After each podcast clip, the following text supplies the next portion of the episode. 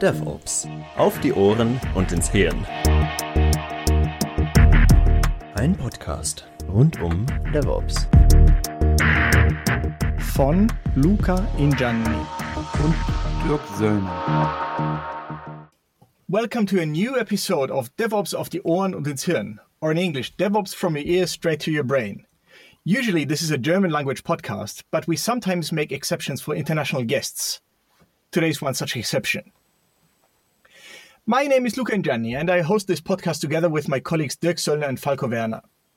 We're DevOps consultants, trainers, and coaches trying to get teams to work together, together better and create better products for their customers. Today it'll be Falco and me running the episode, and we're joined by Jonathan Hall of Tiny DevOps, who specializes in bringing DevOps not to big corporations but to small organizations or even solo practitioners. Hi, Jonathan. Thanks for being on the show today. Hi, Luca. Thanks for having me. It's a pleasure. Did I summarize your line of work well, or is there something you would like to? Yeah, I, I, think you did. Uh, you know, uh, we get a, a lot of attention is paid to DevOps at FANG companies, you know, Google and Netflix, and, and that's fun and exciting. But most of us never work in companies that large or that scale. So I try to focus on the other end of the spectrum, the the small companies. You know, maybe a company of five people or ten people, or, or even like you said, a solo practitioner. Uh, try to help those sorts of groups and those people do DevOps as well as possible. Interesting. Now we have a, a stunning feature on the show where everybody who comes on comes on the show must give us their definition of DevOps. So, Jonathan, what's yours? It's a team, and it's an engineer, of course. I'm, I'm kidding. It's not. It's neither of those things. Uh, my definition of DevOps, I, I like to. It, it, it's an oversimplification, but I think it gets at the heart of what DevOps is about. It's one word: cooperation. DevOps to me is about dev and ops and other teams, QA and data science and whatever, cooperating towards the same business goal uh, of delivering software. Uh, I hear a lot of people talk about automation as DevOps or CI/CD pipelines are DevOps, but I see that you can do those things if you still are not cooperating with each other. You're not really doing DevOps. So to me, it, it boils down to: Are your different teams or different functions working together towards the same goal? That's how I like to define DevOps. Yeah, it's nice okay. focus focus point. Further, I like to say if you hear somebody talk about DevOps or a job description, replace the word DevOps with cooperation. And if it doesn't make sense, they probably don't understand DevOps. Oh, that's an awesome that's trick. I've never heard of that. but it's not a it's not a bad way of, of looking at it, right? Because you know I like to quip that, especially in job adverts. Uh, oftentimes, DevOps is just a shorthand for an admin who can code badly. Right. yeah. If, if, you see a job description for a DevOps engineer, replace the word DevOps. Is it a cooperations engineer? Not not really. They're not they're not engineering cooperation. So there's probably not really a DevOps engineer either. It's probably an admin, like you said, or, or an operations engineer, or a CI/CD pipeline specialist, or something like that. Mm-hmm. And there's nothing wrong with either of these things. Of course but... not. Yeah, just don't call it DevOps. Exactly. Yeah, I visualize if someone talks about a person, DevOps engineer, kind of like, um, I visualize it sitting on the um, wall of confusion between dev and ops and uh, helping um, to one side um, lower the, the height of the wall, um, maybe punching uh, holes in it, and maybe also, um, yeah, heaving packages that need to be deployed uh, from the development side to the um, operations side. yes. So which is kind of like what uh, cooperation uh, or collaboration is about, right? Exactly. Yeah. Yeah, but that brings me to a good question, I guess, which is. Does a small organization even have walls of confusion? Do small organizations even need DevOps? Because it sounds like they shouldn't. Yeah, I, I see. I see what you're saying. Um, and so you know, we, have already mentioned briefly the idea of, of solo practitioners doing DevOps, and, and you can ask yourself the question: Does it make sense if I'm a solo, maybe a solo founder, or maybe working on a hobby project? Can I do DevOps? Can I literally do it uh, as a single person? Am I cooperating with myself? And you know, maybe in the strictest sense, not really. I mean, I, I don't know. It's, it's, up to the dictionary writers to decide whether a person can cooperate with themselves. Um, but I certainly think you can you can take the mindset of DevOps, which is that uh, Dev and Ops should should have their goals aligned to produce value for the customer. I think you can do that, uh, and, and, maybe in another sense, you automatically do that if you're a solo practitioner. I, I, suppose you could imagine a way to throw something over that wall of confusion if you're by yourself. I don't know what that would look like. Uh, maybe you, you write your code and then you you leave for a week and come back and then deploy it. I, I don't know. uh, so so in that sense, you know, maybe everybody who's a solo practitioner already does DevOps in, in the strictest sense. Um, but if we go up just a step from there to two to five people, uh, I definitely see this wall of confusion in in companies I work with. Um, and, and part of it often is that these companies are trying to be bigger than they are. They want to look like an enterprise, so they set up their their DevOps team or their their operations team of, of two people or one person maybe, and they have their developers on another team, and and the developers write their code, and then they package it and they send it over to the, the operations guys. You know, it, it's a, maybe they don't need that, but they feel like that's the way enterprises do it, so that's the way they should do it. Uh, so they sort of adopt this oversized mentality. And that's, if it works for Google, it works for me, right? Right, right. yeah, it's um, and I, I think you bring up a good point about cooperating with yourself. Like, uh, if if it's really just a one person um, endeavor, then you know you still there's still present you having to work together with future you. Definitely. Definitely, yeah, I really like that concept. I'm glad you brought that up. Uh, that you never really work alone, even if you're working alone, right? there's always the, the, the, present, the past, and the future yourself. And when I write code today, um, one of my one of my best teachers as a coder has been my past self and how stupid I was six months ago. oh, six months. Try six hours. Fair enough. Uh, but you know, what was I thinking back then when I did did it that way? Why did I design that code that way?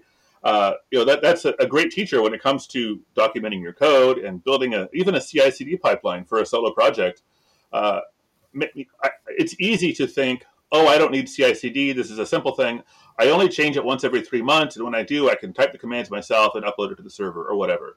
Maybe it's a hobby website or something like that. But three months later, you're going to forget what those commands were. Uh, maybe you put a README or something like that, but then you're going to forget to update that README when you change it just put it in CI/CD. It's it, uh, as a pipeline. It works as living documentation. So that, that's that's kind of what I what I focus on. Those sorts of things when I'm working at the the solo practitioner level. Uh, you can still do these things because, as you said, you are working with, with your future self, if nobody else, and your future self will really appreciate that CI/CD pipeline when it comes time to deploy something, and you're in a hurry and you don't remember what was that thing you did last time that fixed it. I was just wondering, um, do you have something? Um, do you have an example to illustrate this this situation where you really have a lack of lack of communication, or where you have walls of confusion within even I don't know a five person shop or something? Let me think about that. Yes, uh, so a, a, client I was working for uh, just a few years ago, a couple years ago actually, they were they were a small startup. They were growing quickly, but when I joined them, I think there were about eight engineers. Uh, so it wasn't quite a five person shop but it was very compartmentalized. The, the CTO uh, had designed the, the architecture of the system and designed it for a team of probably 100 people. So there, there were maybe too many moving parts, too many microservices. Uh, but but that did mean that we had these these isolated these teams working in small isolated areas, and w- what should have been an API contract between teams really wasn't. It was a, a human barrier.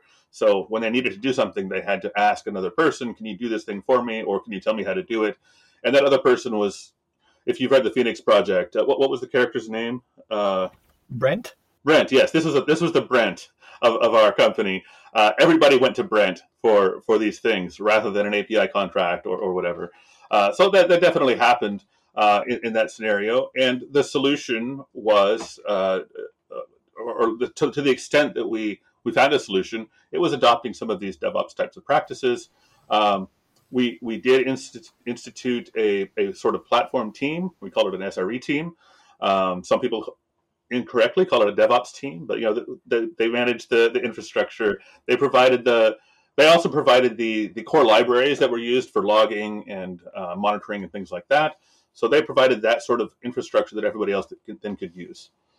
Okay, uh, so since we're already starting down that road, so how, how would you do DevOps at a small organization, especially in contrast to a large organization where you probably have like a bunch of teams, maybe one per microservice or something? If you're just three guys, mm-hmm. what what does DevOps look like? Yeah, well, but before I answer that question, I'd like to talk about a, related topic that I think is relevant to the answer, and that is, yes, I, please. I see two really, really high level ways that DevOps is usually implemented. And if you come from a Scrum background, you're you've already had it drilled into your head that every team should be cross-functional, and that tends to be the way a lot of Scrum practitioners approach DevOps. So they put a DevOps engineer, so to speak, an operations person on each Scrum team, and, and that's fine. That works but it only works for really small organizations. As soon as you get past three to five teams, uh, this cross functional DevOps team model starts to break down because you have your operations knowledge scattered around all these teams. And that's when I think it makes the most sense to approach more of a platform uh, team, uh, which is more like what Google does with their SRE model. Um, the book Team Topologies talks about this approach and and that's what I did at this company I just mentioned. Is we implemented uh, an operations team that handled this platform and provided services to developers. So so now to your question, how does DevOps differ between small and large organizations? In large organizations, you you almost certainly need to adopt some sort of platform approach. You you simply I mean, that doesn't mean you can't do a hybrid. You might also have an operations person on some or even every team, but they need some sort of central knowledge repository uh, that, that I, I, refer to as a platform team. Um, so large companies like Google and Netflix must do that. If you're a small company, maybe below 30, maybe even 50 engineers, you can maybe get away with this cross-functional approach. Um, if you're three, you almost certainly should do the cross-functional approach. It, it, it doesn't probably make sense to have uh, in, in fact, I, I, would I'll go out on a limb and I'll say it doesn't make sense if you're only three engineers to split the the responsibilities that way because you're just you're going to have a bus factor of one if you do that. Uh, I mean, either either you have one engine, one developer, and two operations people, or you have one operations person and two developers. Either way, you're you're you're in trouble if somebody goes on holiday.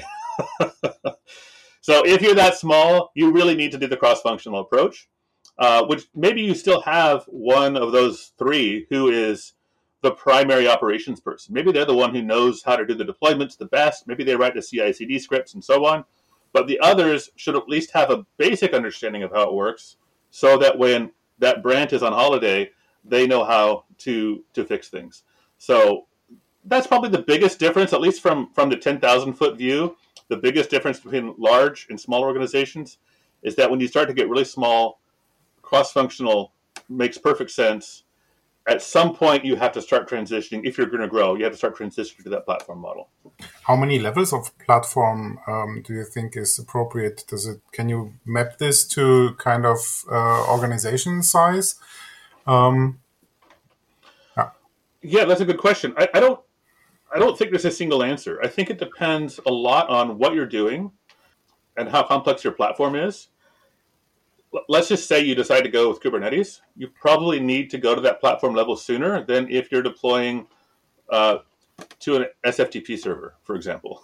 uh, the, the, the management overhead to just SFTP something to a website uh, and it runs some PHP scripts, that's pretty low overhead in terms of the, uh, the operations uh, side of things. Uh, if you're doing Kubernetes, you probably need you need you, you have more overhead there. Uh, you get a lot of benefits as well, of course, but you have more overhead. You probably want uh, more people uh, who have an intimate understanding of Kubernetes to to do that sort of thing. So it's going to depend a little bit on what tech stack you choose, and hopefully that's driven by your business needs and not just because you think Kubernetes is cool. uh, but uh, so it depends a lot, a lot on what your business needs are. How much how much availability do you need? Do you need high availability? Is it okay if your website goes down during upgrades? Uh, if it is, then just SFTP, you're probably fine. If it, if it must be up all the time, even during upgrades, you need some sort of rolling upgrade mechanism, and that requires additional manpower. And uh, if you need uh, alerting, and you know, it, it, so it depends a, a, ton on on what you need uh, from a business standpoint and how you choose to implement those. but if I try to answer the question a, a little less like a consultant,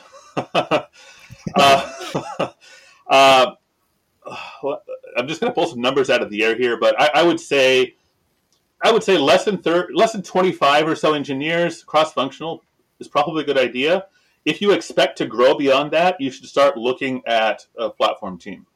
Um, once you get to the point that your platform team is more than five to eight people, then you want to start looking at multiple platform teams. And how you split that is going to depend on a lot of things also. Um, for example, the company I, I mentioned earlier, uh, we, we had a single platform team, but then we also had a, a, uh, a, data team that also managed some of their own infrastructure. So maybe that's a logical split in your case to, to, to have a, a data platform team as the second platform team. Maybe you split your Kubernetes management from your monitoring or something like that. It, there, there's many ways you could split. Um, and I don't even want to try to tell anybody who I haven't met and spoken to how what they should do because it's so it so depends on business needs and, and what problems you're facing. Uh, but the same rule with with your Scrum team size. You don't want more than five to eight. You know, twelve is probably an absolute maximum. Um, if you have twelve people on a team, it's it's already hard to manage. So the the same sorts of team size rules apply to your platform team. Start to split that when they grow. Uh, and just to, to ask the, the sort of opposite question, how small should a platform team be allowed to get?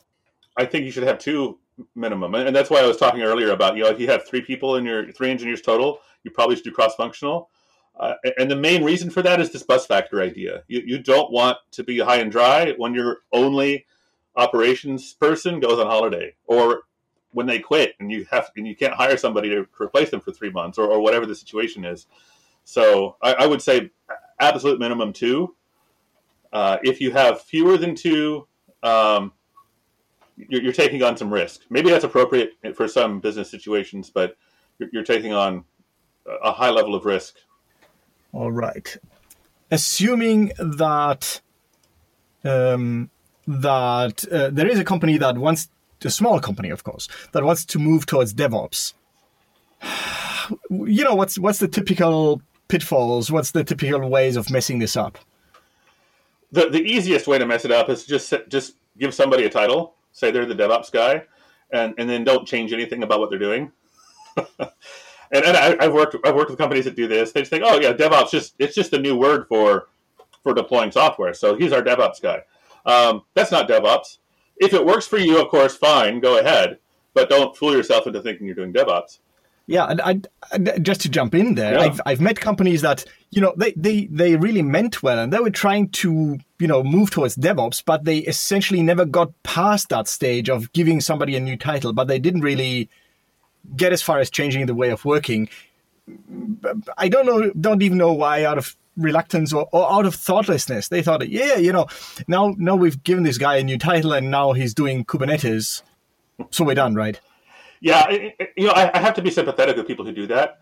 Uh, you can't expect every hiring manager, every team lead, every CEO, every CTO to understand what DevOps is, especially considering how terribly abused that word has become.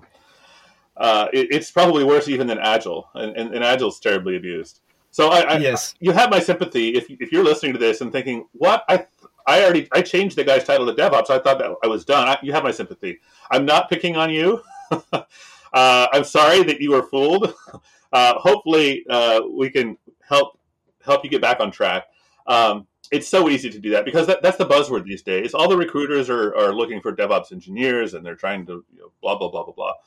Uh, back to the original co- comment I made. DevOps is about cooperation. If you're a DevOps guy, if you have a DevOps guy, uh, and, and you have people in your uh, in your organization saying, "I'm waiting for the DevOps guy," or "That's the DevOps guy's job," or "I'm I'm going to give this to the DevOps." Guy. That's not DevOps. The DevOps is about cooperation. If you are not cooperating, you're not doing DevOps. So, how can you how can you start to approach this? Um, I, I, have two answers to that, and I think they can run in parallel. Uh, and these are the two approaches I use whenever I go into a new a new company. Uh, I, I, try to do these simultaneously. Uh, the first one is the hardest and the most complicated and the scariest. But I'll mention that and we can talk about the details in a moment if you want.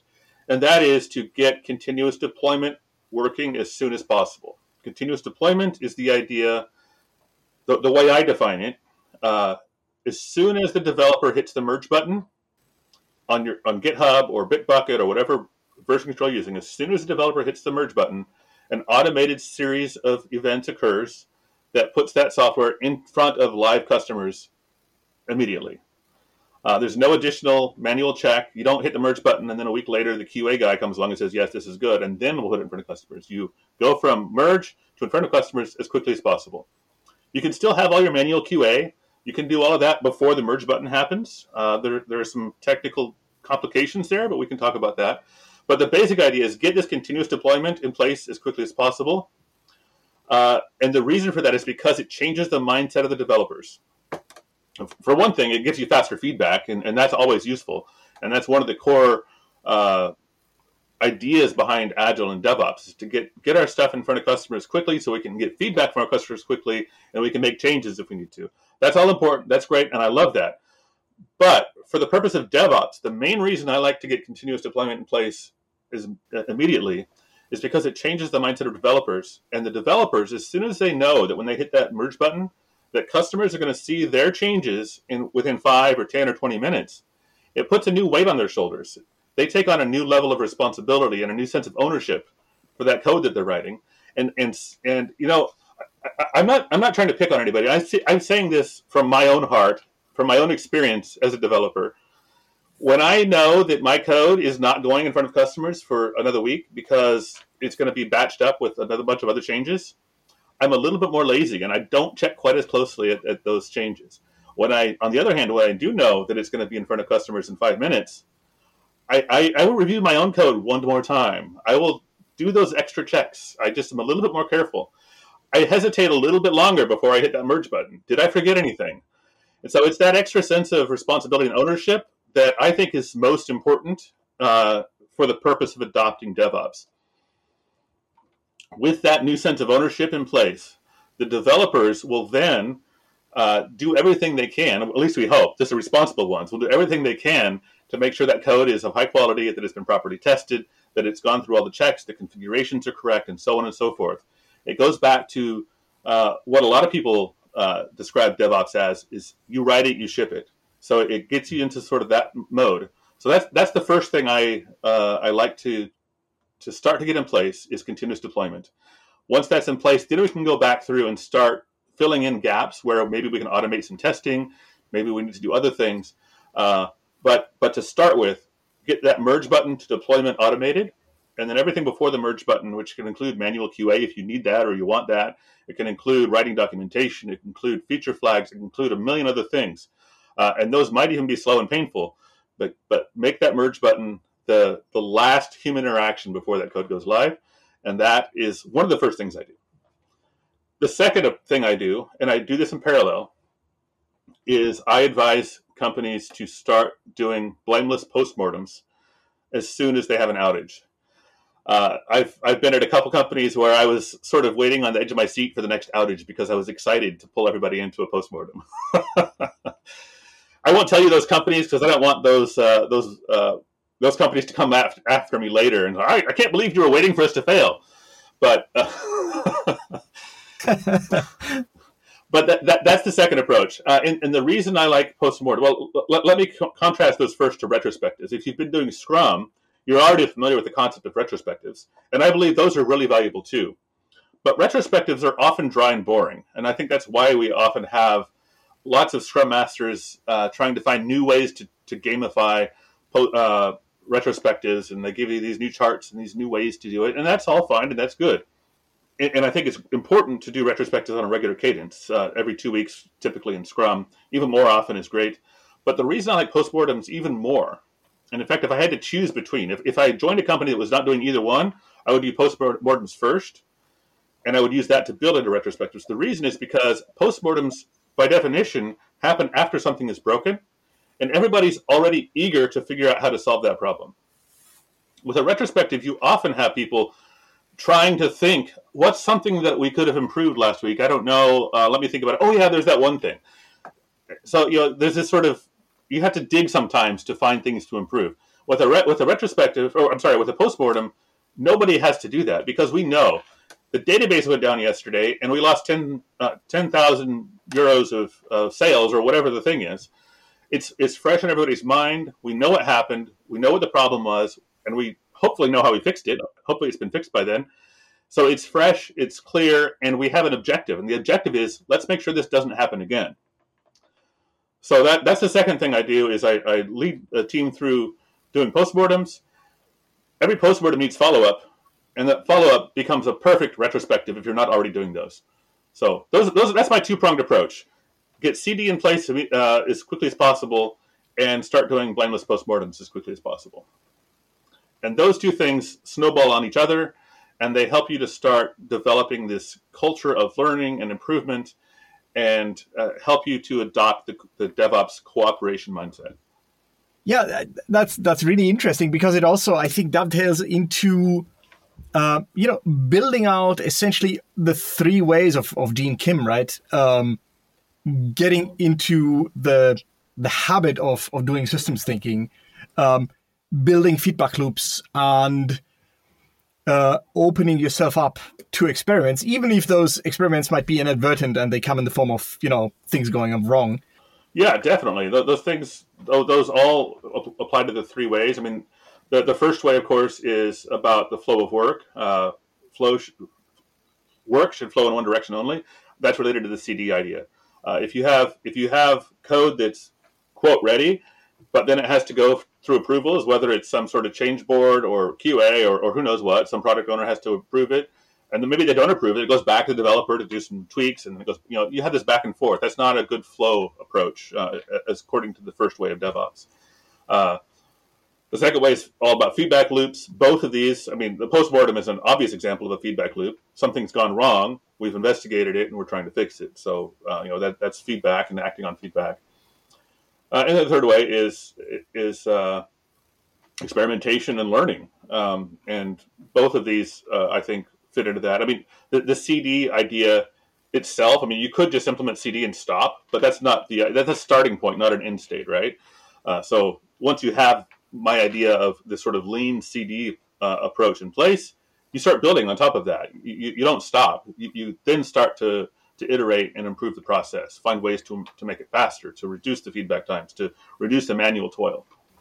Exactly, and and I think especially once you've set up, for example, CD, it, it it comes kind of naturally to want to improve on it and and automate more things. You don't have to prod people to say, you know, what else could we do now? They'll be bursting with ideas if you know if your customers are, are anything like mine. Absolutely, and, and you know the, the the book Accelerate talks about this that, that the companies that do CD have a more mature culture in terms of, of these sorts of things, and they sh- they report higher workplace happiness.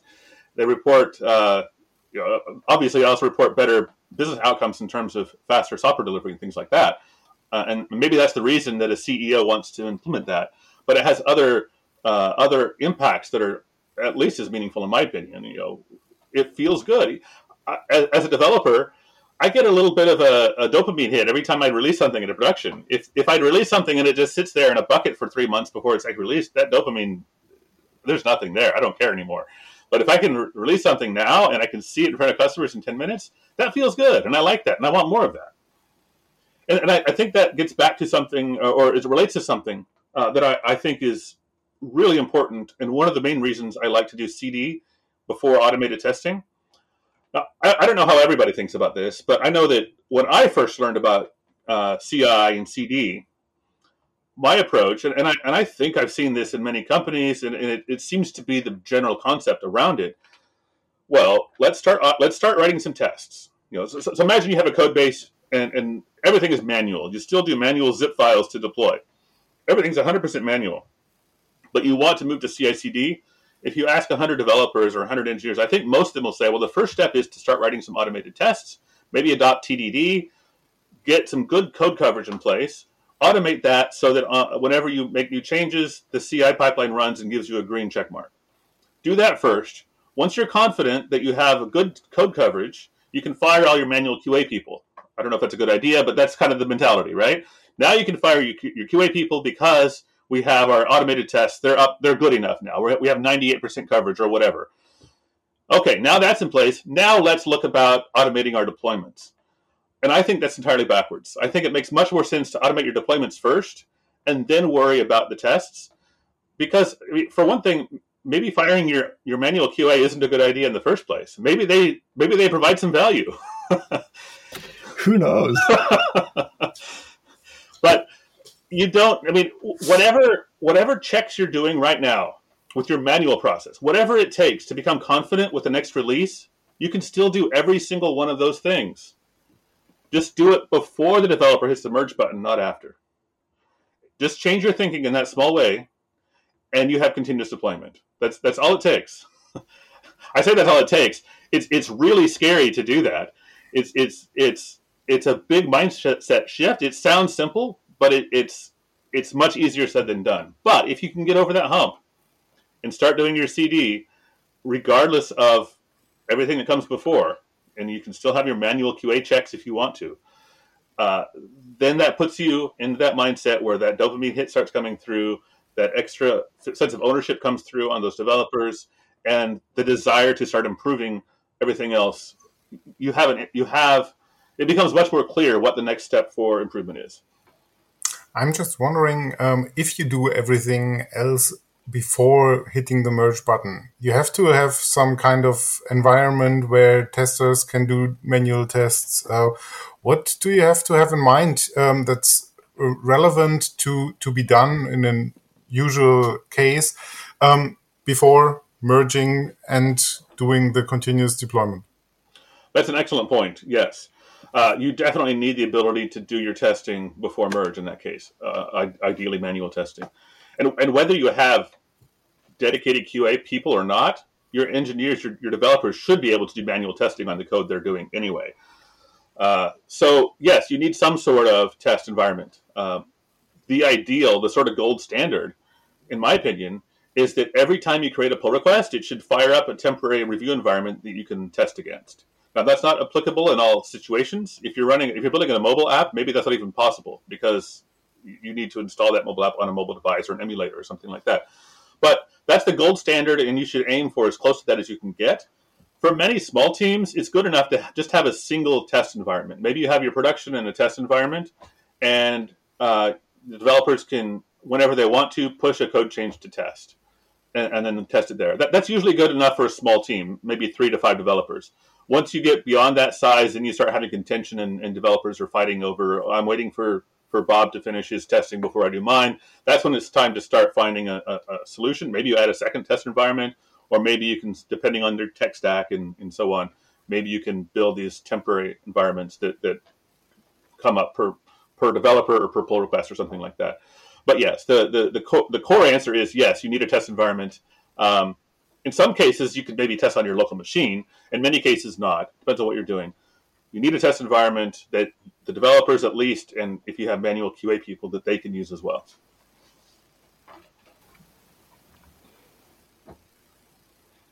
One, one thing I like to point out uh, when when people start uh, exhibiting skepticism about this idea, humans shouldn't be doing this testing. It needs to be automated or, or whatever remember, humans are Turing complete machines. Anything a computer can do, we can also do. It takes longer, no doubt, but we can do it. I mean, the, the first Turing machine was was invented by a human, right? It happened to be Turing. Since then, every other Turing machine can emulate every other Turing machine. So, uh, you know, humans can anything you can automate, a human can also do. Uh, and, and, so that's that's actually the first step I, I advocate when implementing this is write a checklist, and and, the, and that's your your human programming instruction, so to speak. Just write a checklist of the things that should happen before you hit merge. QA should sign off. We should write documentation. We need to run the linter. We need to run the unit tests. You know, whatever. Your list could be 50 things long. It might be five things. It doesn't matter. Just write a checklist. And over time, you can start to automate those and turn those into machine readable instructions instead of human readable instructions. That's fine. But remember, anything you can automate, humans can do. In, in fact, anything you can automate, humans probably should do before you automate it to make sure you're doing it right and make sure that it needs to be automated. Don't fall into the trap of automating things just because you can if there's no business value. Okay. Um, your checklist that you just mentioned sounds very much like a definition of done to me. Um, what what's your um, point there? I, I agree. Uh, I, I, have a an email uh, course on this topic, and my the, the, first the first lesson or the second one is build a checklist. If you already have a DoD, start with that. so definitely, it, it is a definition of done. Sometimes your definition of done will vary a little bit depending on on how you write your definition of done. But yeah, I mean they're essentially the same thing. Uh, put your document whatever whatever you need. You know, I, I hear people complain or, or not complain, but, but express worry like, well, we can't we can't do continuous deployment because we need to let our partners know about upcoming changes. Okay, make that part of your DoD. Make that part of your checklist. Send an email blast that says this is what's going to change when I hit merge tomorrow, or, or whatever it is. So you know, some, sometimes the definition of done might be exactly what you need. It probably needs to be adjusted a little bit just try it a few times and see what's missing. What's that one step that you did that isn't documented? Edit the document. Yeah. And I think good teams are the ones that improve, and you often see that in changes in the definition of done. So um, things that you automate can be taken out of the manual part of the definition of done and moved into the deployment pipeline part of the definition of done. And um, when you see new things like uh, outcomes out of a um, blameless postmortem, for example, um, you can add as a new checklist point to the definition of done. And when you see you have to do it very often, it takes time, it's uh, good to automate, put it into the automation part. Yeah, and just to point out, there doesn't even have to be a separate automated and manual part. Uh, I'm not sure whether you're familiar with the term null automation. It's it's one of my favorite, like tiny tiny tricks that make such a big difference, which is, you know, if you want to write an automated CD script or something, but you, for some reason, don't want to automate all the steps yet, either because you don't really know how to do it yet, or it's too much effort, or or you just want, you know, you just want to brain dump all of the steps into the script. You can just have the script and, and have essentially a, a print statement, you know, like echo send an email blast, and then echo um, do the do the oh, yeah. acceptance test or something.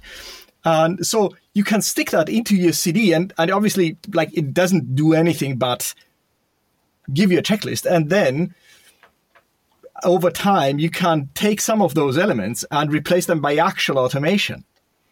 And that's just such an awesome trick to use mm-hmm. to also maybe take away some of, of the fear of, of automation and say, you know, this is such a big deal and uh, so much effort. And should we really, you know, just do the simple thing, just do null automation? I love it. I love it. Mm-hmm. Yeah. Okay. So, um, so now it's easy, right? Now everybody can just do DevOps. Ha! The, the oh, hard part is never the technology. The, the, the tech, I know, I know as long as we're working with other people, it's never going to be easy. Uh, that doesn't mean it's not rewarding, uh, but it's not easy. Uh, Always those pesky sorry, humans. Sorry, and the more people, yeah, the more people you add, the harder it gets too. Uh, but yeah, that that's a common theme I have seen uh, for years. The hard part is not the technology. I mean, I, I just, we spent 20 minutes talking about how to do C, CD without automation. You know, if I can describe it in 20 minutes, it, it can't be that hard. the hard part is convincing somebody that they ought to do it and that it's a good idea and that it's not going to destroy their business. So these are the hard parts. Uh, and then and then once you've done that, convincing the developers on the team that that this way works, and even though it's different than what they did at the last company, uh, you know, these are the hard parts. Uh, building the culture of learning and experimentation, just just making people feel safe to experiment with these things, is half of the battle, I think. Uh, whether that person is your CTO or, or your, your boss or your colleague sitting next to you in the cubicle, everybody involved needs to feel safe to experiment with these things or they're not going to do it. They're going to keep doing what they've been doing, even if what they've been doing doesn't work very well because they're comfortable with it. So that, that's the biggest part. Make it safe for people to express their opinions and their and their concerns. Give them the confidence that what you're doing uh, will either work or can be reversed if it doesn't. Uh, and and yeah, make people feel safe, both emotionally and technically. And and that's that's the hardest part. Uh, for all my years doing this, that's always been the hardest part. So what's your trick? Keep trying. Uh, yeah, I, I, don't have a silver bullet. Um, it, I mean, persistence, absolutely. Uh, it's you have to say the same things over and over again. Uh, sometimes to the same people. Sometimes you just have to take somebody by the hand and say, "I understand how you feel." Maybe maybe not literally. That's kind of creepy, uh, unless you're working with your spouse or something. But t- take them by the hand figuratively and explain. You know, I understand how you feel. I understand why this is scary. I've done it before a couple times, and it, nothing disastrous has happened. Uh, you know, I can talk about the time I fired a, my QA team, and the world didn't blow up. uh, you know, so it, it, helps to have some experience under your belt, uh, but nobody else has had the same experience I have had or that you have had.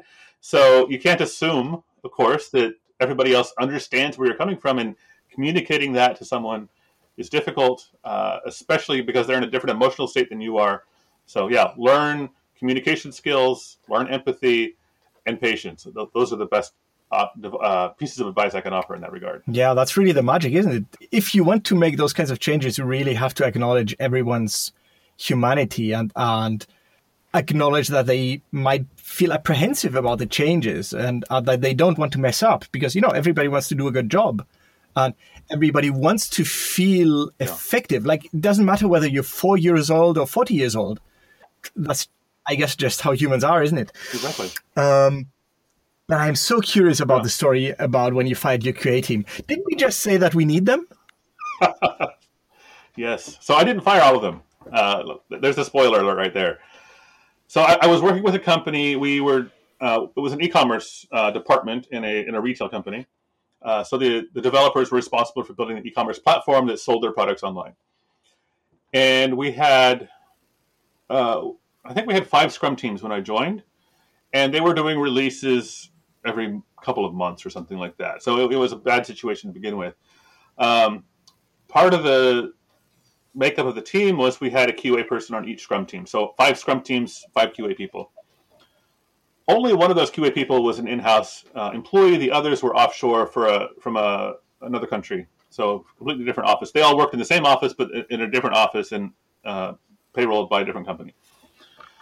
And over time, the the problems with this arrangement started to become more evident. Um, the, on, on the one hand, I mean, there's a bit of an adversarial relationship, which I, I think often happens when you have QA doing acceptance testing, manual acceptance testing, because you end up with a situation where developers are trying to push code through, and QA acts as sort of a goalie, and, and they maybe kick things back every now and then. And even if you have the best personal relationship your, between your dev and your QA, there's a little bit of an adversarial relationship there, even if it's professional and friendly. Um, it wasn't always professional and friendly in this case. We had, a, a, in particular, one developer and one QA who just did not get along well, and uh, it, it, didn't work. Aside from that, perhaps the, the bigger problem, we, we, can, we can just chuck that up to personality differences if we want to. But the problem that didn't come down to that was that at, at the beginning of every sprint, the developers were, were busy building their new features, and the QA people were bored with nothing to do because the, the stories hadn't been completed yet. And then the second half of the sprint, the QA was busy testing things away, and the developers were bored because they'd already finished all their work. So we had this huge disconnect and you know complete inefficiency in terms of of, of the, the, the, flow of, of work. We spent several months work, worrying about this and trying to find ways to tweak this and tweak that, and, and nothing nothing worked. Uh, eventually, I made the decision to bring in uh, a freelance test automation engineer for a six month contract. She she came in and helped us build a test automation platform with Selenium and and uh, I don't remember all the tools she used, uh, and trained our in house QA on how to use these new tools and to write tests in Cucumber and, and Gherkin and all this stuff. We uh, of course, everybody was apprehensive about this change. Uh, we've talked about this. Fear is a is a big uh, a big problem with these sorts of changes, and that was definitely the biggest problem here everybody was concerned. All the POs were concerned. Once the QAs are gone, our quality is going to plummet. We're going to have all these customer complaints. It's going to be terrible. So we set up. Uh, so I don't remember the, the, the timing exactly, but whatever date was the last day for our, our offshore QAs. Of course, we had a little farewell party for them, a virtual one. Um, and then the next week, we, we scheduled regular meetings with me and the, the two remaining QAs, the, the, the permanent one and the freelance one who was there for another month we were going to have regular meetings to discuss all of the crap that went wrong and how to respond to it quickly. We canceled the meeting after two weeks because nothing was happening. Nothing broke, nothing went wrong, nobody's hair caught on fire. We had nothing to do. Everything was fine. now, the, the developers uh, on these teams were a little bit apprehensive, and after the fact, some of them told me it was a little bit annoying that we had to write tests ourselves because we really wanted to keep focusing on writing our code. But it was so much better than before when we had to wait on the QA. Okay, that's cool. Great. So we, st- so we, still kept we still kept our in-house QA, and then and of course the freelancer her contract expired, and she went on to, to another company. So we still had one dedicated QA in-house, and he took on a support role. So his role was essentially he, he became this platform team. Uh, I, I, said earlier you shouldn't have a platform team of one. We, we did in this case. He was our QA platform team. He maintained the, the testing infrastructure and he was available to help the developers if they had questions. How do I write this sort of test or how do I test this thing? He was available to do this to help them with that, but he didn't do the testing for them. And, and, and that was the key. So he became a support, he took on a support role uh, maintained the, the, platform and, and provided training and, and, assistance to the developers who were writing their own. So interesting to hear you say that because um, mm, you're probably not aware, but Falko and I wrote a big training called um, DevOps Specify and Verify on well on exactly those topics, right? And one of the things we keep mm-hmm. banging on about during the training is that you shouldn't have a QA person who actually writes tests.